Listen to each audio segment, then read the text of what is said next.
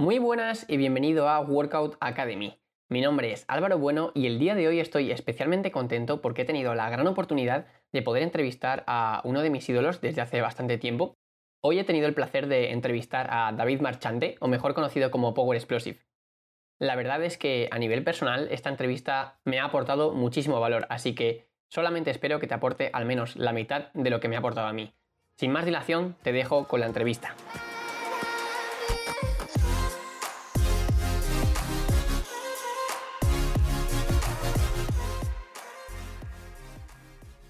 Muy buenas David. Antes de nada quería darte las gracias por haber podido dedicar parte de tu tiempo a este proyecto que estoy comenzando. La verdad es que has sido uno de mis ídolos desde hace bastante tiempo y la verdad que es todo un placer para mí poder entrevistarte y poder tener una conversación de tú a tú contigo. Así que nada, muchísimas gracias de nuevo y vamos a darle caña. Bienvenido al podcast.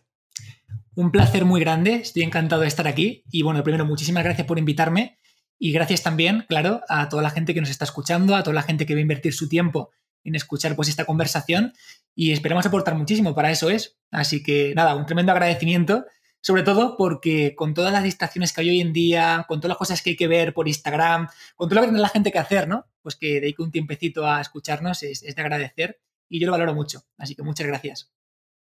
Eso es, pues ya para empezar con la entrevista, me gustaría introducir un poco el podcast con una pequeña presentación sobre ti, en la que, bueno, pues la gente que nos esté escuchando pueda saber un poco más de David Marchante. Así que yo creo que una de las características que mejor definen a las personas es su propósito o digamos el porqué de todas sus acciones que realizan en cada día. Entonces, me gustaría con la primera pregunta que me dijeras cuáles son tus propósitos y cómo explicarías lo que haces a una persona que quizás no te haya visto nunca o que directamente no te conozca. Pues mira, te diría que si tengo que describir lo que hago o mi propósito en, dos frases, sería lo primero, que tengo clarísimo que quiero crecer lo máximo posible y crecer implica crecer en todos los sentidos, a nivel personal, a nivel profesional, a nivel empresarial, en, todo lo que pueda crecer. Y en segundo lugar, contribuir, es decir, este crecimiento que busco a nivel de conocimiento, a nivel de, de diferentes circunstancias, pues lo que busco principalmente es aportarlo. Es por eso que mucha gente me conoce actualmente por todo lo que venimos haciendo desde el año 2012 en redes sociales que tiene que ver con el fitness, con el entrenamiento, con la nutrición, con la psicología. Pero poco a poco, pues al final yo me he dado cuenta de que aparte de eso, hay otros temas que son también muy importantes que normalmente no se tocan tanto, por lo menos yo no tocaba tanto, que tienen que ver pues con, cosas mucho más transversales, como por ejemplo, pues tiene que ver también con el marketing, con cómo hacer que te vaya un poquito mejor, ayudar más a la gente, eh, la comunicación, otros muchos temas. Entonces, ahora mismo, eh, aunque sigo todavía súper centrado con la parte del entrenamiento, nutrición, todo eso me encanta, es algo que me apasiona muchísimo y que por eso sigo haciendo, pues es como que me permite también, sobre todo en estos últimos tiempos, en, hablar de más cosas que yo considero que son importantes o por lo menos que para mí han sido importantes y sí que pueden contribuir a las personas. Entonces, en una frase es primero crecer en todos los sentidos. Es por eso que no paramos de formarnos, de leer, de asistir a formaciones, de, experimentar y contribuir. Intentar al final, pues que con este aporte que hacemos por redes sociales, pues a la gente le vaya mejor, ¿no? Y puedan acortar mucho más ese camino que a mí en muchos casos pues me ha sido muy lento, muy tedioso, con muchos baches y se pueden evitar. Eso es muy bueno. Y ya siguiendo un poco por el tema de los propósitos y el fin que tienes que tener en mente cuando vas a realizar pues cada una de tus acciones durante el día, me gustaría que me dieras tu opinión sobre si es positivo o no ir cambiando a lo largo del tiempo esos propósitos o que si por el contrario a lo mejor sería mejor eh, intentar mantener un único propósito a lo largo de tu vida porque de esta manera pues quizás puedas llegar más lejos o puedas progresar más en este ámbito. Por supuesto que sí. Mira, te diría que evidentemente mi propósito ha ido cambiando a medida que yo he ido creciendo, a medida que he crecido como persona, a medida que he ido conociendo otros campos, a medida que he ido avanzando, pues tu propósito va cambiando porque tú vas cambiando. Pero te diría que uno de los puntos más importantes que yo me he dado cuenta es que tienes que hacer lo que te dé la gana. Es decir, no apegarte a quién fuiste, no apegarte a qué hiciste, sino hacer lo que te llene. Hace poco, por ejemplo, he subido un vídeo que para mí es muy especial, en el que retomo los deportes de contacto. Prácticamente he dejado de lado las pesas, prácticamente he dejado de lado el trabajo de fuerza para dedicarme de nuevo a los deportes de contacto. Eso, por ejemplo, es algo que el David de hace cinco años pues no hubiera podido hacer porque hubiera tenido ese apego personal a decir, oh Dios mío, pero es que la gente me conoce por el fitness, es que la gente me conoce por las pesas, ¿cómo voy a volver a una etapa anterior cuando ahora hago esto, cuando ahora soy esto, ¿no? Y ahora mismo, pues simplemente lo que he pensado es, me da igual, voy a hacer lo que me dé la gana, cuando me dé la gana en el momento que me dé la gana. Por lo tanto, si decido que ahora lo que me apetece, lo que me gusta, lo que me llena por dentro es pues, dedicarme a los deportes de contacto, lo voy a hacer y lo voy a mostrar. Si ahora lo que me llena, aparte de hablar de fitness, de entrenamiento, de nutrición, de psicología, de lo que sea, es hablar de marketing, de emprendimiento, de empresa, de lo que sea, lo voy a hacer. Porque ¿sabes qué pasa? Que uno de los puntos más importantes para que ayudes de verdad a la gente es transmitir con entusiasmo. Es transmitir lo que de verdad te está vibrando por dentro. Es, es muy diferente decir cosas que sentir cosas y expresarlas. Entonces, si de verdad quieres generar un impacto y de verdad quieres que tu mensaje le llegue a la gente, primero tienes que estar alineado contigo mismo y con lo que estás haciendo en tu día a día. Tienes que vivirlo, tienes que disfrutarlo, te tienen que encantar. Entonces, eh, claro, pues seguimos hablando de, temas como el fitness, el entrenamiento, la nutrición, porque me siguen gustando, pero además en estos últimos años me permito pues tocar otros temas que me apasionan igual y que además soy consciente de que pueden ayudar mucho más e incluso ayudar mucho también a la gente. Entonces, pues, pues lo hago y ya está. Eso es, la verdad es que me parece súper interesante todo esto que comentas de lo normal que es que directamente pues, tu propósito vaya cambiando dependiendo del momento de tu vida en el que te encuentres, ya que pues, las personas cambian y nuestra mentalidad y nuestros objetivos también cambian a medida que pasa el tiempo. Y la verdad es que mientras estabas explicando todo esto se me ha venido a la mente un vídeo que vi hace mucho tiempo tuyo en el que comentabas la relación que existía entre el crecimiento personal y el desarrollo profesional. En ese vídeo más o menos explicabas que si de verdad quieres crecer profesionalmente era completamente necesario ir desarrollándote a la par personalmente. Por ejemplo, comentabas que el David de hace unos años seguramente no sería capaz de afrontar o solucionar todos los problemas con los que te estás enfrentando ahora mismo. Entonces, mi pregunta es, ¿crees que el verdadero limitante, ya no solo de los entrenadores o de una persona que quiere perder peso o ganar masa muscular, sino de todas las personas en general, puede venir más por una carencia en su mentalidad en vez de porque no sea directamente suficientemente bueno a nivel técnico en lo que se dedica o no sea capaz de abrirse a los demás? Estoy 100% de acuerdo en que esa parte de mentalidad es tremendamente importante. De hecho, y vinculándolo con la pregunta anterior, a medida que tú cambias tu forma de ser, a medida que tú creces a nivel personal y profesional, también cambian tus propósitos a medida que tú vas creciendo en este sentido. Te pongo un ejemplo para que, para que se entienda bien. Cuando yo empiezo con todo esto, pues a lo mejor mis primeros años, mi propósito era, por ejemplo, tener muchos seguidores, era aportarle a la gente, pero era crecer en redes sociales. Después era poder empezar a vivir de esto. Después era, pues poco a poco, escalar este, este, esta capacidad de ingresos. Después era tener más reconocimiento. Después, tú al principio, pues tienes unos propósitos mucho más superficiales. Y llega un punto en el que este crecimiento personal que tú vas teniendo por el camino, porque al final, cuando tú emprendes, te expones a un crecimiento personal tremendo, porque no hay nada que, sea, para mí el emprendimiento es el campo de batalla de la vida. Es lo que te pone a prueba, es lo que determina realmente dónde te crees que estás y dónde estás realmente. Porque rápidamente te pone en su sitio. Con la suficiente presión, con la suficiente incertidumbre, con proyectos que pensabas que iban a salir y no salen. Y al final, pues es donde te das cuenta de, dónde estás realmente. ¿Qué es lo que pasa con esto? Pues que, claro, al principio tú, con un desarrollo personal pues mucho más bajo, porque es normal también, eres más joven, no sabes cómo hacerlo, pues empiezas un camino que no sabes dónde va a acabar, entonces es, es normal tienes unos propósitos que tienen que ver muchas veces más contigo mismo que con otras cosas. Pero ahora, por ejemplo, mi propósito, pues ya te lo he dicho antes, es crecer y contribuir. Y para mí es, lo que me llena realmente, el ser mejor, el crecer, el, crecer en todos los sentidos, el compartirlo. Y eso, si te fijas, pues es un, es un punto de vista ya mucho más por los demás que por ti mismo.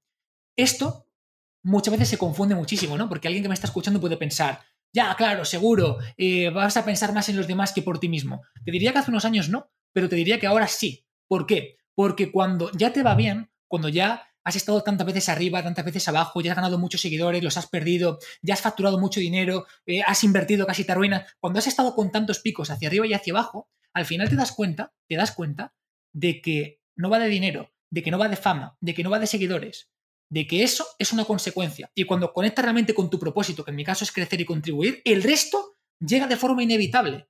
Es decir, si tú te centras en crecer y en aportar todo lo que tienes a la gente, te puedo garantizar que es prácticamente imposible que no tengas al final un gran reconocimiento, y unos grandes ingresos, etcétera, etcétera, etcétera. Entonces la diferencia está en que cuando empecé con todo esto, mis propósitos estaban invertidos. Es decir, buscaba, pues quizá en, en la balanza, una proporción mucho mayor por mí que por los demás. Y ahora es al revés, ahora es mucho más a nivel de crecer y contribución con el objetivo de dar a los demás sabiendo que el resto es una consecuencia que va a llegar.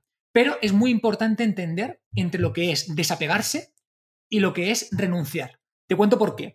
Porque la diferencia principal entre el desapego y la renuncia es que hay mucha gente que piensa, en as, pues yo, por ejemplo, no quiero mucho dinero, no quiero mucha fama, porque al final eso te corrompe, eso tal y cual, no es mentira la gente que dice que lo hace por los demás, eso al final está encubierto, es marketing.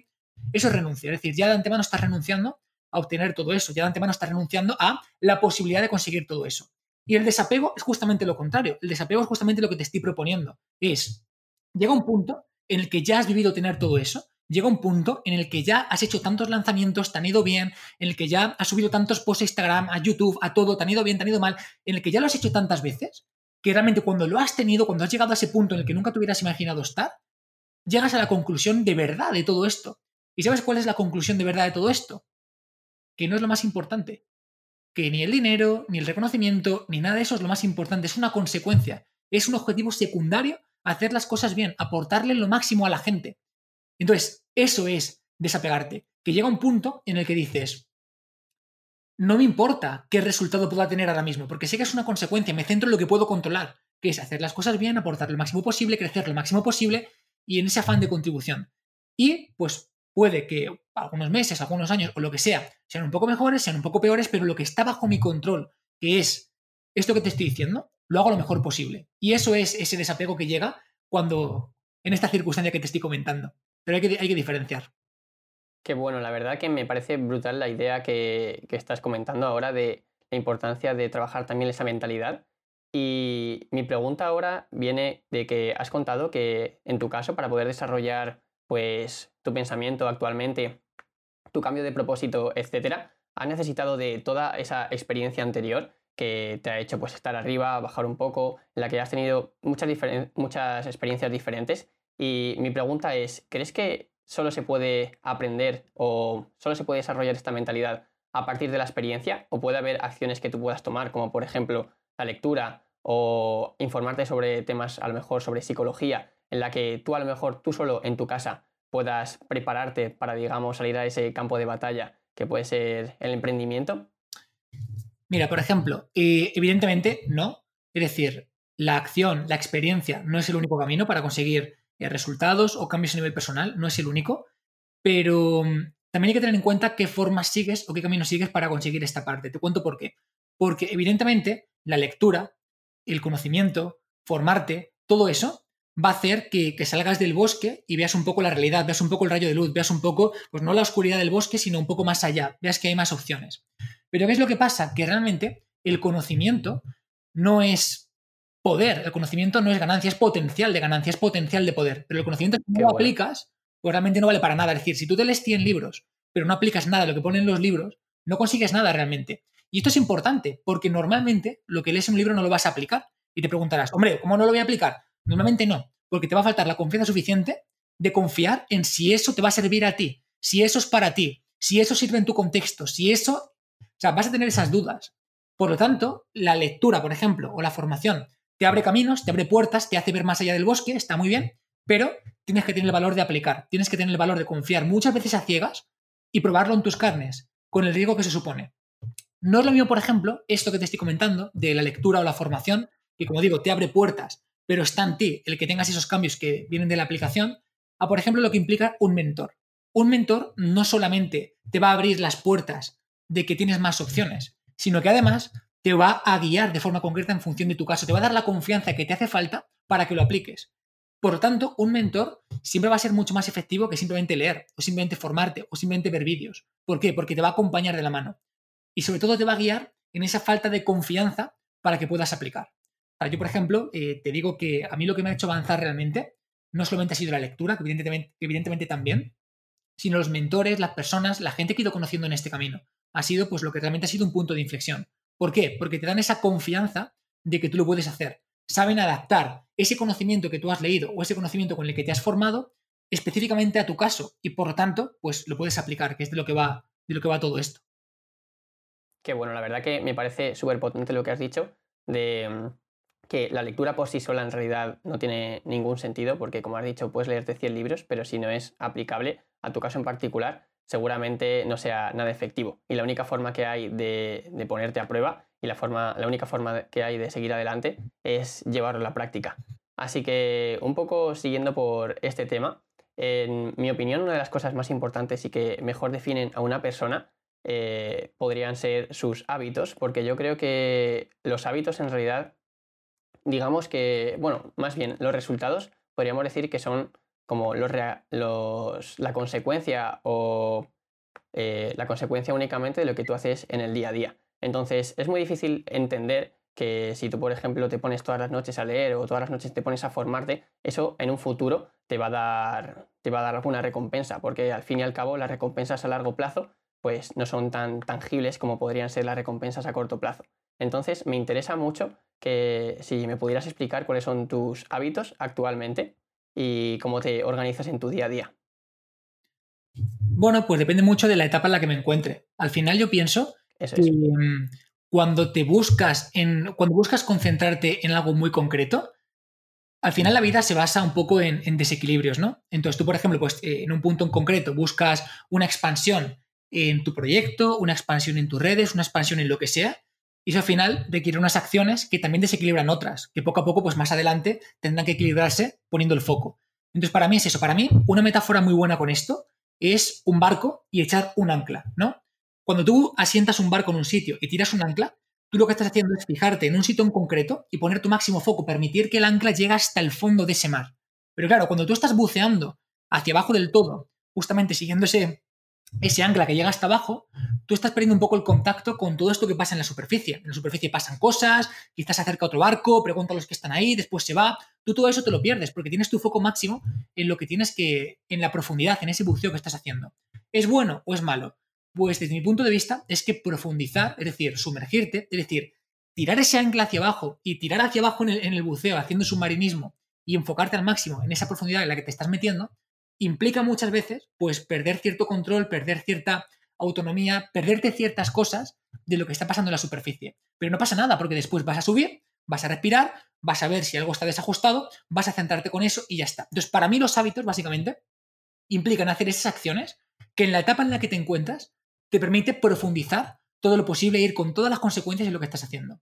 Evidentemente, en mi caso, por ejemplo, pues hay ciertos hábitos que tengo siempre prácticamente, que son, por ejemplo, pues levantarme y meditar, a continuación, leer, leerme mínimo, mínimo, mínimo un libro al día, como mínimo, entre uno y tres normalmente, y después entrenar. Entrenar, que ahora mismo, como te he dicho al principio, es deportes de contacto. Y después, lo normal es que en mi día a día, pues empiece con el trabajo ya directamente. Pero es que depende de dónde esté poniendo el ancla. Porque si, por ejemplo, estoy construyendo estructura, pues los hábitos que voy a generar para sistematizar procesos, hacer contrataciones, eh, todo eso va a ser diferente si, por ejemplo, eh, pues busco escalar o busco ir mucho más deprisa con mis proyectos o con lo que estoy haciendo. O sea, cada sitio en el que estás profundizando requiere hábitos distintos para llevar eso de la forma, pues de la mejor forma posible. Aunque, por supuesto, siempre habrá hábitos conjuntos o hábitos generales que cada uno adopta porque sabe que, que le van a venir bien. Que pueden ser desde leer, desde formarte, desde entrenar, desde lo que sea que te venga bien. Eso es, la verdad es que me parece muy potente porque yo hasta ahora la verdad que tenía la visión de que los hábitos era como aquello en lo que tienes que trabajar y lo veía como algo estático. Me refiero a yo eh, personalmente creo que crear hábitos y mejorarlos no es una situación fácil y que requiere de tiempo, pero es que no solo se queda ahí, sino que como tú has dicho, dependiendo de cuál sea tu propósito en cada momento, seguramente sea muy importante no solo la capacidad que tú tengas de crear esos, de esos hábitos y mantenerlos, sino saber en qué momento debes cambiarlos y, cómo debes modificarlos para que estén en, relación y con tus objetivos y lo que quieras conseguir en cada momento. Así que la verdad que me parece muy potente la respuesta y, uno de los aprendizajes que me llevo de, este episodio. Para, para, continuar y seguir eh, conociéndote un poco mejor, eh, en mi opinión, como ya he dicho, los hábitos es una de las cosas que mejor definen a una persona y sus resultados a, largo plazo. Pero también creo que hay algo muy importante a la hora de entender cómo se comporta eh, una persona y a lo que puede aspirar, que son los fracasos que haya tenido en cada momento y no solo eso, sino cómo los haya percibido. Entonces, muchas veces hablamos del éxito de las personas y seguramente sea un poco culpa de las redes sociales porque la gente tiende a subir o a publicar las cosas que le van bien, lo que le está dando resultados, y muchas veces la gente no ve lo que hay detrás de todas esas publicaciones, sino el esfuerzo, eh, la capacidad de mejora, de autosuperarse, que es, digamos, como el trabajo más sucio que hay que hacer para poder seguir adelante. y en cierto modo me parece un poco desprestigiar a, las personas que, admiramos si simplemente creemos que a ellos siempre siempre les ha ido bien en la vida, porque en realidad para mí algo de, lo que eh, menos me cuesta admirar a la gente es cuando han tenido un fracaso y han seguido, han podido superarlo. Entonces, me gustaría que comentaras eh, alguno de tus fracasos y a nivel eh, personal, profesional, y que puedas comentarnos un poco cuáles son los aprendizajes que has podido sacar de ellos. Mira, te cuento varias cosas respecto a los éxitos, fracasos, o te cuento por lo menos mi percepción o mi forma de verlo. Para mí, no hay éxitos, no hay fracasos, hay resultados. Por lo tanto, si no estás teniendo los resultados que esperas, lo que tienes que hacer es cambiar tus acciones y cambiar tus hábitos. Es decir, cambiar lo que estás haciendo, cambiar quién eres para conseguir pues, otras circunstancias. Pero no es tomártelo como un éxito o un fracaso, porque si al final etiquetas todo como un éxito o un fracaso, es súper fácil frustrarse. No es blanco o negro, sino que hay una gama de grises donde puede estar muy bien, aunque no sea lo que estabas esperando. Las putas expectativas al final siempre nos matan. Por lo tanto, etiquetar en, éxito o fracaso para mí ya es, equivocarte. Porque no es blanco o negro. Puedes conseguir algo muy bueno y que no sea exactamente lo que, lo que estabas pensando. Por tanto, para mí no hay éxito fracasos, hay resultados y hace algo que a mí por, lo menos me ayuda muchísimo. En segundo lugar, es que respecto a los fracasos y los éxitos, tenemos un doble sesgo, uno desde fuera y otro desde dentro. Desde fuera, porque lo normal es que cuando tú sigues a alguien por redes sociales, te muestre los triunfos, te muestre lo bueno, pero no te está mostrando sus noches oscuras del alma, no te está mostrando lo que está sufriendo, no te está mostrando lo que no está consiguiendo, no te está mostrando lo que, lo que, lo que no le ha salido en ese caso en concreto. Por tanto, ya estamos sesgados de una forma bastante negativa, y es que pensamos que toda la gente que está ahí fuera haciendo cosas lo está consiguiendo, cuando realmente muy poca gente consigue lo que se está proponiendo te muestran lo bueno, te muestran una parte parcial de lo que están consiguiendo, te muestran aquello con lo que están orgullosos, pero no la realidad. Es decir, tienes una porción muy pequeñita del mapa, pero el mapa completo, que es la bola del mundo, no tienes ni idea de cómo está siendo. Eso nos hace pensar en otra cosa súper importante, y es el no juicio, no juzgar a otros, no etiquetar. ¿Por qué? Porque cada persona tiene una batalla interna con vete a saber tú qué movidas que no conoces. Por tanto, muchas veces estamos etiquetando, estamos enjuiciando, señalamos con el dedo, como si fuéramos los jueces de, lo que tiene que hacer una persona o no tiene que hacer, cuando realmente no conocemos sus circunstancias, cuando realmente no conocemos qué está viviendo esa persona. Por tanto, este sesgo es al final un sesgo desde fuera, que es que la gente te va a mostrar lo que te quiere mostrar, y normalmente es lo bueno. Pero tenemos también un sesgo interno, que es lo que se llama la falsa ilusión del éxito. Y es una cagada. ¿Por qué? Porque normalmente lo que ocurre en las personas es que cuando algo sale bien, nos achacamos a nosotros mismos la responsabilidad de ese éxito. Es decir, ha salido bien, me pongo una medalla y digo, guau, es que fíjate que bien ha salido, lo comparto con redes, tengo ese refuerzo positivo, todo espectacular, qué bien. Pero cuando algo sale mal, tendemos a echar balones fuera, tendemos a echar la responsabilidad a otra gente. Es que fíjate, la culpa ha sido de este, la culpa ha sido de otro, es el mercado, han sido estas personas, echamos la culpa a otros. Y esto genera un problema. Y es que como cada vez que tenemos un éxito, nos lo atribuimos y cada vez que algo nos sale, lo echamos fuera, tendemos a desequilibrar la balanza y pensar que somos mucho mejor de lo que realmente somos. Es decir, perdemos los pies, perdemos los pies del suelo. Es decir, nos pensamos que somos mucho más capaces de lo que realmente somos en realidad. Y eso es un bucle de frustración, porque tú te piensas que eres el puto amo, tú te piensas que estás aquí arriba, empiezas a hacer cosas que no salen. Y sigues echando la culpa a los demás. Y los pequeños éxitos que vas teniendo te los atribuyes a ti. Pero al final pierdes la noción de la realidad porque piensas que todo lo que consigues que es bueno es por ti, pero lo que no es de otros.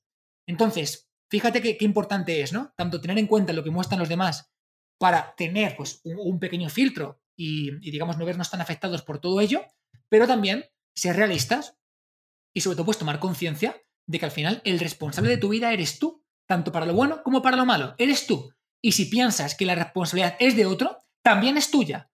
Es decir, a mí esto un mentor me lo dijo y es que yo decía hace unos años, es que fíjate, es que tengo un montón de empleados, y es que no lo hacen, y es que lo otro, es que la culpa es suya, por esto no ha salido. Y un gran mentor me cogió de los hombros y me dijo, David, si algo no está saliendo, aunque pienses que es de otros, la responsabilidad es tuya. Porque ¿quién es el que tiene que dirigir ese equipo? ¿Quién es quien tiene que dar las instrucciones a ese equipo? ¿Quién es el que tiene que corregir y dar feedback para que esto se haga? ¿Quién lo tiene que hacer? Yo. Por lo tanto, si no sale, no es de ellos, la culpa es tuya también.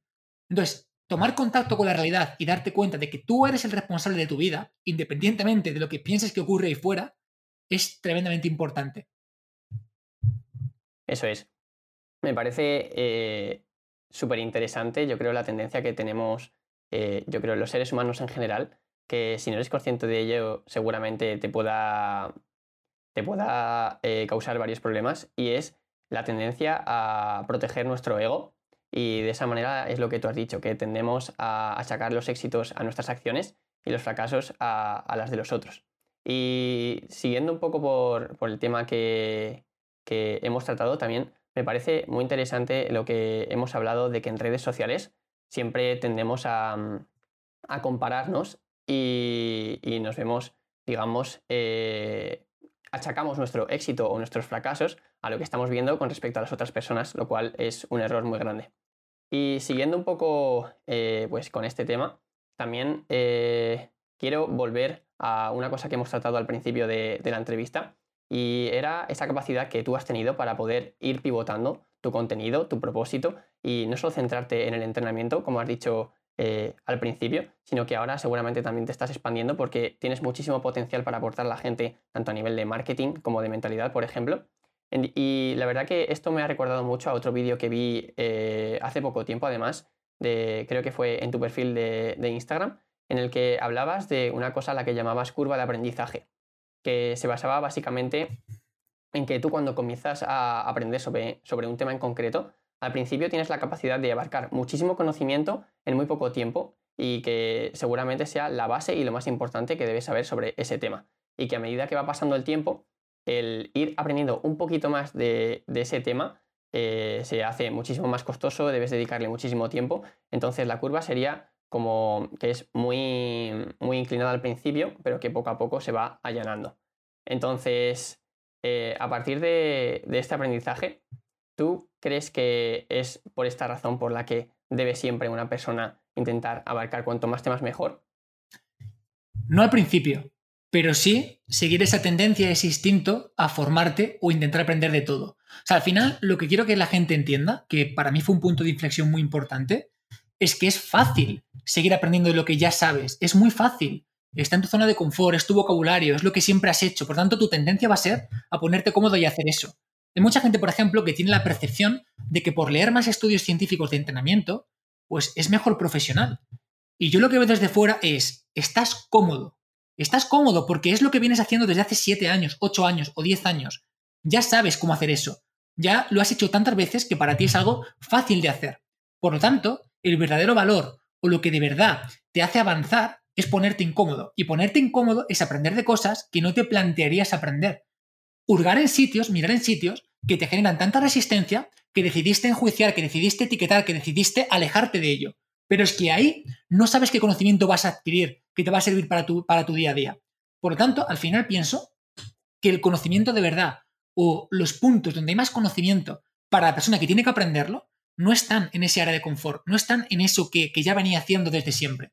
Están en esos sitios a los cuales no te atreves ni a acceder, a los cuales no te atreves ni, ni a preguntar, a los cuales rechazas de forma rotunda porque no va contigo. Y justamente porque rechazas de forma rotunda porque no va contigo, ni te has dado la oportunidad de mirar qué hay atrás, pues ahí es donde más conocimiento hay justamente. Que no significa que, que vayas a coger todo, que no significa que te tengas que querer todo, no significa eso, significa que si te pone tan incómodo mirar ahí, pues a lo mejor tienes un gran aprendizaje que puedes recoger.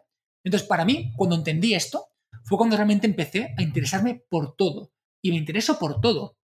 Desde psicología, desde neurociencia, desde historia, desde cultura, desde arte, todo lo que pueda. Porque nunca sabes qué te va a ayudar a conectar ciertos puntos y hacerte mejor en lo que sea. Entonces, a mí, una pregunta que me surge es, me pongo en la situación, por ejemplo, de mi yo científico de hace 3, 4 años. Sigo teniendo una gran parte de, ese yo científico. Lo que pasa es que me pillo menos veces siendo tan, tan hipercrítico. Me pillo, pero menos, ¿no? Porque al final eso siempre va a estar ahí. Mi yo científico de hace 3 o 4 años, pues nunca hubiera podido entender ese, ese, ese éxtasis, por ejemplo, que alcanzan algunas personas cuando ven arte, cuando ven un cuadro, cuando ven una escultura. Y yo era como en plan, ¿qué me estás contando? ¿Cómo una persona puede sentir eso esa cosa tan profunda cuando ve arte, por ejemplo, cuando ve un cuadro, cuando ve una escultura. Y era algo que, ni siquiera me había planteado acercarme a, esa parte. Y ahora, pues me genera mucha intriga. Es, ¿qué procesos psicológicos, qué, qué es lo que piensa esta persona, qué es lo que le despierta a una persona? Pues tanto interés por, por algo inanimado como es un cuadro, por ejemplo. Pues Algo que, por ejemplo, hace un tiempo hubiera rechazado, ahora tiendo a acercarme porque no sé qué me puede aportar a nivel personal para que yo siga creciendo. Entonces, este ejemplo tan absurdo que se me acaba de ocurrir, que, no había pensado hasta ahora, pues me pasa con todo. Me pasa al estudiar de aprendizaje, de memoria, de psicología, del cerebro, de marketing, de, todo lo que, lo que puedes imaginarte. Y cada vez que miro en sitios en los que nunca me hubiera planteado mirar, me encuentro aprendizajes valiosísimos que, a los que nunca hubiera podido acceder si no me permito ir ahí.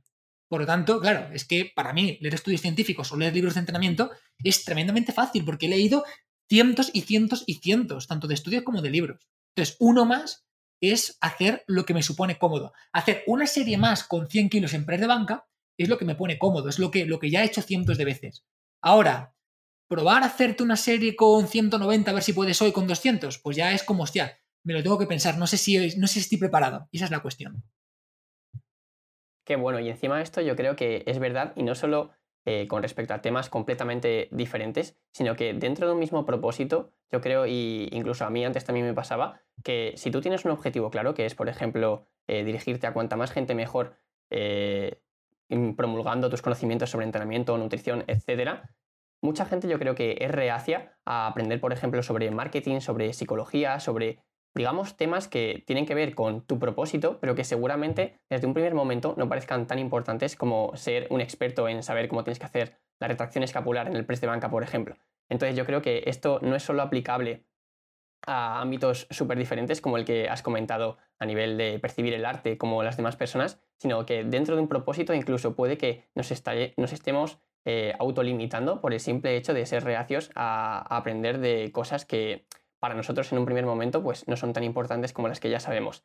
Y a partir de este tema, te quiero lanzar eh, una pregunta que eh, la verdad que me toca mm, de bastante cerca. Y es que imagínate que hay eh, pues lo típico, un chico que está subiendo información sobre entrenamiento y nutrición en su cuenta de Instagram, pero en un momento dado ve que le apasiona pues otro tipo de cosas como pueden ser, se empieza a adentrar en el mundo del marketing, en el mundo del del crecimiento personal, ¿tú crees que sería un error para una persona que está empezando empezar a combinar contenido que, no es de entrenamiento con lo que ya está subiendo? ¿O podría aportar incluso más valor a esa cuenta? Porque hay que tener en cuenta que seguramente la gente que le esté siguiendo le siga por lo que la información que está subiendo a nivel de entrenamiento y nutrición.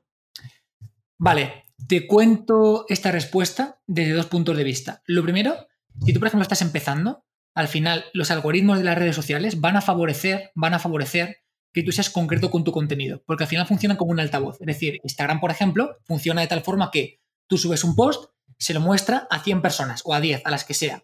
Si esa gente interacciona contigo, ve tu vídeo, le da like, lo comparte, lo guarda, todo eso, Instagram dice, oye, esto es interesante, vamos a expandírselo a más gente, vamos a mostrárselo a más gente.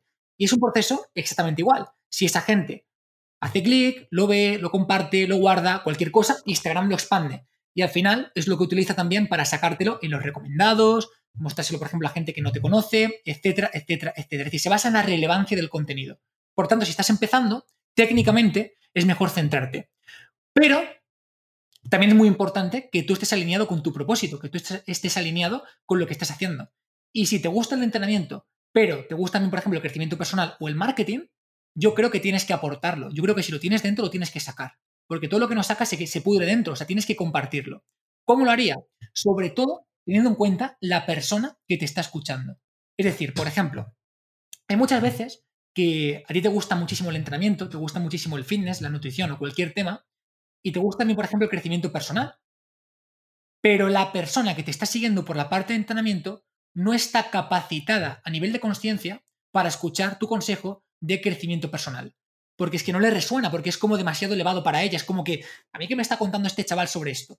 Por lo tanto, es muy potente y muy interesante que cojas un tema con el que empezaste, como puede ser el entrenamiento, y lo utilices de palanca para poco a poco darle a la gente lo que necesita, no solamente lo que quiere. Es decir, captar a la gente por lo que quiere, que en tu caso puede ser el entrenamiento, pero terminar dándoles lo que necesita. Esto, por ejemplo, es algo que yo hago en mis redes sociales. Es decir, yo hago una clase en la que te hablo de nutrición, pero eso no quita que dentro de la parte de nutrición y la parte técnica que estamos todos cansados de escuchar, macronutrientes, micronutrientes, vitaminas, suplementos, te hable de cosas que son mucho más importantes todavía, como es, por ejemplo, la gestión emocional, como es, por ejemplo, la meditación, como es, por ejemplo, el qué tipo de pensamientos tienes respecto a la comida, como es, por ejemplo, tu autoestima. Hostia, no me jodas, ¿qué es más importante? ¿Atender a tu autoestima o a los micronutrientes que estás comiendo? Pues te lo digo yo, la autoestima, porque es la base de todo, es la, es la, es la base más profunda, es como de un árbol las raíces. O si tú tienes un árbol con pocas raíces, viene el viento y lo tumba. Si tú eres una persona con poca autoestima, eres una persona con miedo, eres una persona dudosa, eres una persona dependiente de la opinión de los demás, eres una persona apocada, eres una persona, tienes un problema. Entonces, ¿qué es lo que pasa? Pues que yo soy consciente de que tocar un tema profundo como es la autoestima y que tiene un componente psicológico tremendo, no es lo que la gente que me sigue quiere, pero sí que es lo que mucha gente que me sigue necesita. ¿Y qué es lo que hago? Un sándwich. Es decir, te aporto todo lo que tengo que aportarte de macronutrientes, micronutrientes, de dieta, lo que sea, pero me permito el lujo de aportarte lo que yo siento que de verdad es importante, lo que yo siento que de verdad te va a aportar. Y si lo haces de forma progresiva, puedes conectar mucho mejor con la gente, porque a lo mejor esa gente no es consciente de que necesita escuchar eso, no es consciente de que tiene un camino que tú le puedes aportar. Entonces lo que estás haciendo realmente es elevar su nivel de conciencia, es decir, haciéndole ver que hay muchas más cosas que no conoce que son importantes y que tiene que conocer. Entonces, pero claro, esto tiene que ser de forma progresiva y tiene que ser de forma, pues, pues, pues muy, muy paulatina. ¿Por qué? Porque si yo, por ejemplo, hago un post ahora eh, y me pongo a hablar de, cualquier tema que la gente no se espere, va a generar rechazo. Va a generar, ¿qué, hace este tío hablándome de estas cosas? ¿Cómo, cómo, por qué? ¿No? ¿Por qué? Es la cuestión. Si te fijas, por ejemplo, yo esto lo he hecho. O sea, yo no, yo, yo no he pasado, por ejemplo, del mundo del entrenamiento a hablar de marketing de la noche a la mañana. Ha sido un proceso súper progresivo, muy bien planteado, donde poco a poco he ido introduciendo ciertas cosas que yo sabía que eran importantes. ¿Por qué? Pues porque, joder, porque yo he estado ahí, porque yo estoy ahí. Es decir, que tú eres un gran entrenador y está genial. Pero si eres un gran entrenador y no sabes llegar a la gente a la que puedes ayudar, eres un egoísta igualmente porque ni te estás beneficiando tú ni la persona a la que tienes que llegar. Es decir, no estás beneficiando al mundo con, esa parte. Entonces, este mensaje que te acabo de dar es un mensaje que tiene que ir calando de forma progresiva. Y al final, eso lo que hace es despertar conciencias. Lo que hace es que poco a poco la gente que te sigue va conectando más contigo, va escuchándote más este tipo de mensajes y llega un punto en el que es lo que te piden. Por ejemplo, la entrevista de hoy. Yo no sabía de qué me ibas a hacer esta entrevista. Y todo lo que me estás preguntando realmente es bastante profundo. O sea, me, me estás hablando de propósito, me estás hablando de un montón de cosas que, realmente... ¿Por qué me estás preguntando todo esto? Pues me estás preguntando todo esto porque has visto que te puedo aportar sobre todo esto. ¿Y por qué te has dado cuenta que te puedo aportar sobre todo esto? Pues porque de forma muy sutil, como pulgarcito dejando miguitas, te he ido haciendo ver, con los posts que he ido subiendo, de que hay mucho más allá del fitness, de que hay mucho más allá del marketing. Y creo que es una labor que todas las personas que tenemos cierta influencia en redes sociales tenemos que empezar a compartir porque ya hay mucha información sobre fitness, ya hay mucha información sobre press banca y está genial, y está genial, pero de verdad el punto que puedes aportar a la gente yendo más allá es tremendo. ¿Qué aporta más a la gente? ¿Que yo siga hablando de press banca? ¿O que le cuente a un entrenador no solamente la técnica de press banca, sino cómo llegar a las personas que necesitan su ayuda para hacer press banca? Pues claro, pues desde un punto de vista, ayudo solamente al cliente final que busca hacer press banca. Pero desde este segundo punto de vista, ayuda a todo el mundo, porque ayuda a los entrenadores y a la gente que se va a beneficiar de este entrenador. El impacto que generas en el mundo es mucho más grande. Entonces, esa es mi opinión.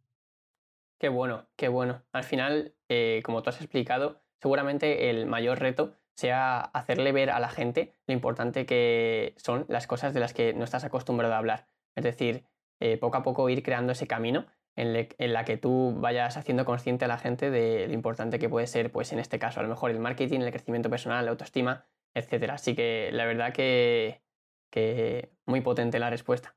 Y ya pasando un tema un poco ya más diferente, eh, ahora mismo yo estoy cursando, eh, bueno, el tercer curso en, en la universidad y te quería hacer una pregunta y es que yo personalmente creo que o me da esa, mm, tengo esa percepción de que seguramente podría aprender muchísimo más por mi cuenta que por lo que estoy aprendiendo en la universidad, eh, digamos, relacionando el tiempo que invierto para cada cosa. Yo creo que dos horas formándome por mi cuenta me aportan a lo mejor más que cinco horas yendo a la universidad eh, todos los días. Entonces, me gustaría saber tu opinión sobre esto y poniéndote un caso hipotético en, la que, en el que, imagínate, un chaval acaba de terminar eh, la selectividad, sabe que quiere formarse al máximo sobre entrenamiento y nutrición, tiene muy claro su propósito en ese momento. ¿Tú a ese chaval le aconsejarías empezar un grado en la universidad o sabiendo que tiene la ilusión, que tiene el propósito, que va a tener la disciplina de formarse por su cuenta, eh, ¿qué crees que cuál sería el camino adecuado? ¿Invertir cuatro años formándose en la universidad o cuatro años formándose por, por sí mismo y creando su propio proyecto? A ver, depende mucho, depende mucho.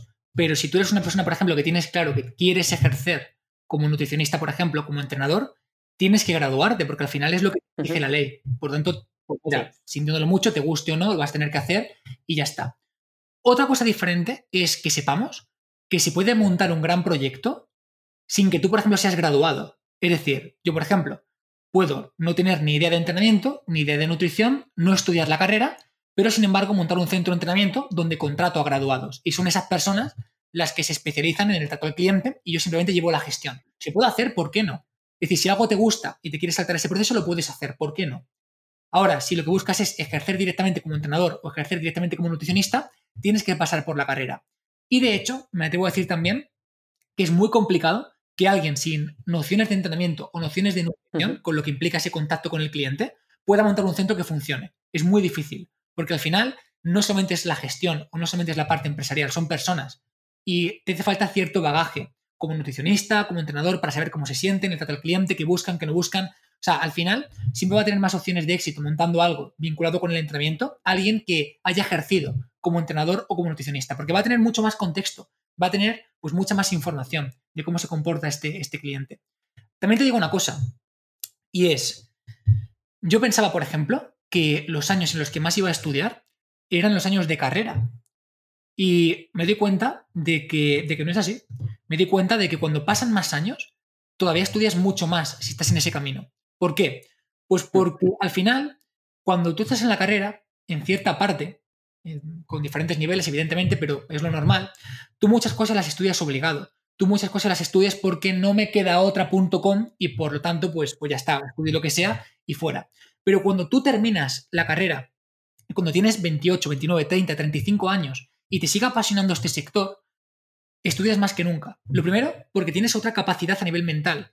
Es decir, ya has mielinizado a nivel del lóbulo frontal, eh, tienes mucha más eh, cognición, mucha más mira a largo plazo, eh, has aprendido nuevas técnicas de estudio, estudias con un para qué mucho mayor, que al final es por tus clientes, es por hacer tu trabajo mejor, estás más motivado, es diferente. O sea, en mi caso en concreto, por ejemplo, si he hecho la vista atrás, te puedo decir que ahora mismo estudio mucho más que antes, con mucha más frecuencia que antes, con mucha más profundidad que antes, y retengo mucho más que antes, mucho más que hace años. ¿Por qué? Porque también eres otra persona. Y por lo tanto, pues estás más capacitado para hacerlo. Eso es, eso es. Yo creo que seguramente eh, el mayor error que se pueda cometer cuando tú estás en la universidad es, bajo mi punto de vista, pensar que la universidad es como la base de tu formación y que por tu cuenta tienes que complementarlo. Yo creo que en realidad el aprendizaje eh, tiene que venir de ti. Si tú no estás dispuesto a aprender, nunca vas a aprender. Entonces, yo creo que desde mi experiencia eh, de tres años en la universidad, creo que lo que mejor funciona es aprender por tu cuenta y entender la universidad como un complemento a esa formación. Y, nada, la verdad es que, como ya te he dicho, es un tema que me toca de, muy de cerca. Y como ya te he dicho, pues seguramente creo que podría optimizar mucho el tiempo cuando yo estoy directamente estudiando por mi cuenta que invirtiendo tanto tiempo en, la universidad. Y ya pasando a uno de los últimos temas que quería tocar, eh, tú a lo largo de pues, todo el tiempo desde que has emprendido tu proyecto, has podido trabajar con muchísimas personas y has tenido relación eh, con muchísimas de ellas, has tenido experiencias, entonces me gustaría saber si, cuáles son las características que tú sueles buscar eh, para trabajar con, una persona o que creas que podría ser algo que debería tener sí o sí alguien con la que tú trabajas. Actitud. Lo más importante es la actitud. Porque mm, tú puedes ser muy crack sabiendo de entrenamiento, puedes ser muy crack sabiendo de muchas cosas, pero si no tienes la actitud de sacar un equipo adelante, de crecer en un proyecto conjunto, de tener mira a largo plazo, de, tener esa ambición por crecer, al final no funciona. Entonces, es mucho mejor contar con personas que quizá no tengan tanto conocimiento, pero tengan la actitud de aprenderlos, porque lo aprenderán, además lo aprenderán rápido, que contar con personas que aparentemente saben mucho, pero que no tienen la actitud de dar su 100% en su día a día. Para mí es lo más importante o de los puntos más importantes.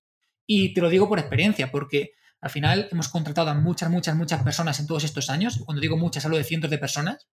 Y, y claro, pues he contratado primero teniendo idea de decir, no, no, es que es, muy bueno, pues cuento con él. Ya, pero darme cuenta después de que una persona muy buena sin actitud no te sirve o, no aporta un proyecto, no nos aportáis mutuamente. Y al final la conclusión que saco es esa, es que la actitud lo gana todo. Porque alguien con actitud aprenderá, aprenderá rápido. O sea, lo que le enseñes lo, va, lo va a adquirir. Eso es que bueno, y ya es lo que veníamos hablando antes, que en realidad el aprendizaje pues te viene de dentro y la necesidad no solo de ser muy bueno técnicamente en lo que haces, sino en trabajar seguramente esa mentalidad. Entonces, pues me parece también muy interesante. Y ya eh, para terminar, me gustaría hacerte una última pregunta, que seguramente sea muy abierta, pero a ver cuál es la respuesta. Y es, si ahora mismo tuvieras que darle un consejo a el David que empezaba la universidad hace tiempo, eh, ¿cuál habría sido? Es decir, ¿cómo eh, avanzarías o prevendrías los errores o los aprendizajes que, ibas a tener a lo largo del tiempo? Pues principalmente le diría que dejara de controlar tanto todo, o de intentar controlar tanto todo, porque nunca controlas nada realmente, y fluyera más, y fluyera más. Que al final, si avanzas y tiras para adelante con todo, el camino te va abriendo puertas que puedes ir cogiendo, te va abriendo opciones que puedes ir cogiendo. Entonces, dejaría de intentar controlarlo todo y hacerlo todo perfecto y tiraría para adelante con lo, que, con lo que empecé a hacer desde el principio y me encontraría con diferentes puertas y ya está. Y al final te das cuenta de que, de que las cosas aparecen, de que las cosas llegan con tiempo suficiente haciendo las cosas bien. Pero a mí me ha frenado, mucho el, perfeccionismo, me ha, me ha, frenado mucho el afán de control. De hecho, no hemos crecido más en estos últimos años. O sea, el principal crecimiento que hemos tenido en estos últimos, ha sido en estos últimos años, ha sido a lo bestia, y ha sido sobre todo porque he soltado más. He soltado más rienda. Antes, por ejemplo, pues no podía permitirme el, no saber qué estaba haciendo una parte de mi equipo y no tener ese control. Entonces, ¿qué es lo que pasaba? Que no ampliaba equipo, no ampliaba tareas, no ampliaba horizontes. Ahora, por ejemplo, muchas de las cosas que se están haciendo en mis proyectos, yo no sé realmente qué se está haciendo. No lo sé. No lo sé. Pero no importa, porque aunque, algo, aunque algo se haga mal, o aunque algo se haga como no esperaba, pues simplemente ya se ha hecho, uno es mejor que cero, está genial, y busco corregirlo y fuera. Entonces, simplemente este cambio de chip en los últimos años pues, nos ha hecho crecer pues, de forma animal, de forma animal. Qué bueno. La idea de simplemente no tener por qué tener controlado todo al milímetro, ¿verdad? Exacto. Qué bueno. Pues eh, la verdad que con esto ya terminamos el episodio del podcast. La verdad es que he podido sacar unos aprendizajes brutales Así que muchísimas gracias David de verdad por haber dedicado tu tiempo. Yo creo que eh, va a poder aportar muchísimo a, toda la audiencia y personalmente a mí ya lo ha hecho, así que muchísimas gracias. Álvaro, muchísimas gracias y gracias de nuevo a toda la gente que nos está escuchando, a todas esas personas incansables de crecimiento que están aquí con nosotros, porque después de, 50 minutos de, podcast, pues oye, es de agradecer que hayan invertido su tiempo y sobre todo pues espero haber, haber aportado ese pequeño granito de arena, ojalá. Un abrazo muy grande. Hey, espera un momento. Antes de irte, quiero hacerte un regalo por haber llegado hasta aquí. Al haber sido este un episodio tan especial y al haber sido un episodio más largo de lo habitual, me gustaría hacerte una pequeña sorpresa para terminar este episodio. Esto es algo que no está disponible en ninguna de mis redes sociales ni en mi página web. Para conseguirlo y saber de qué se trata, ya has hecho lo más difícil, que es escuchar este episodio por completo.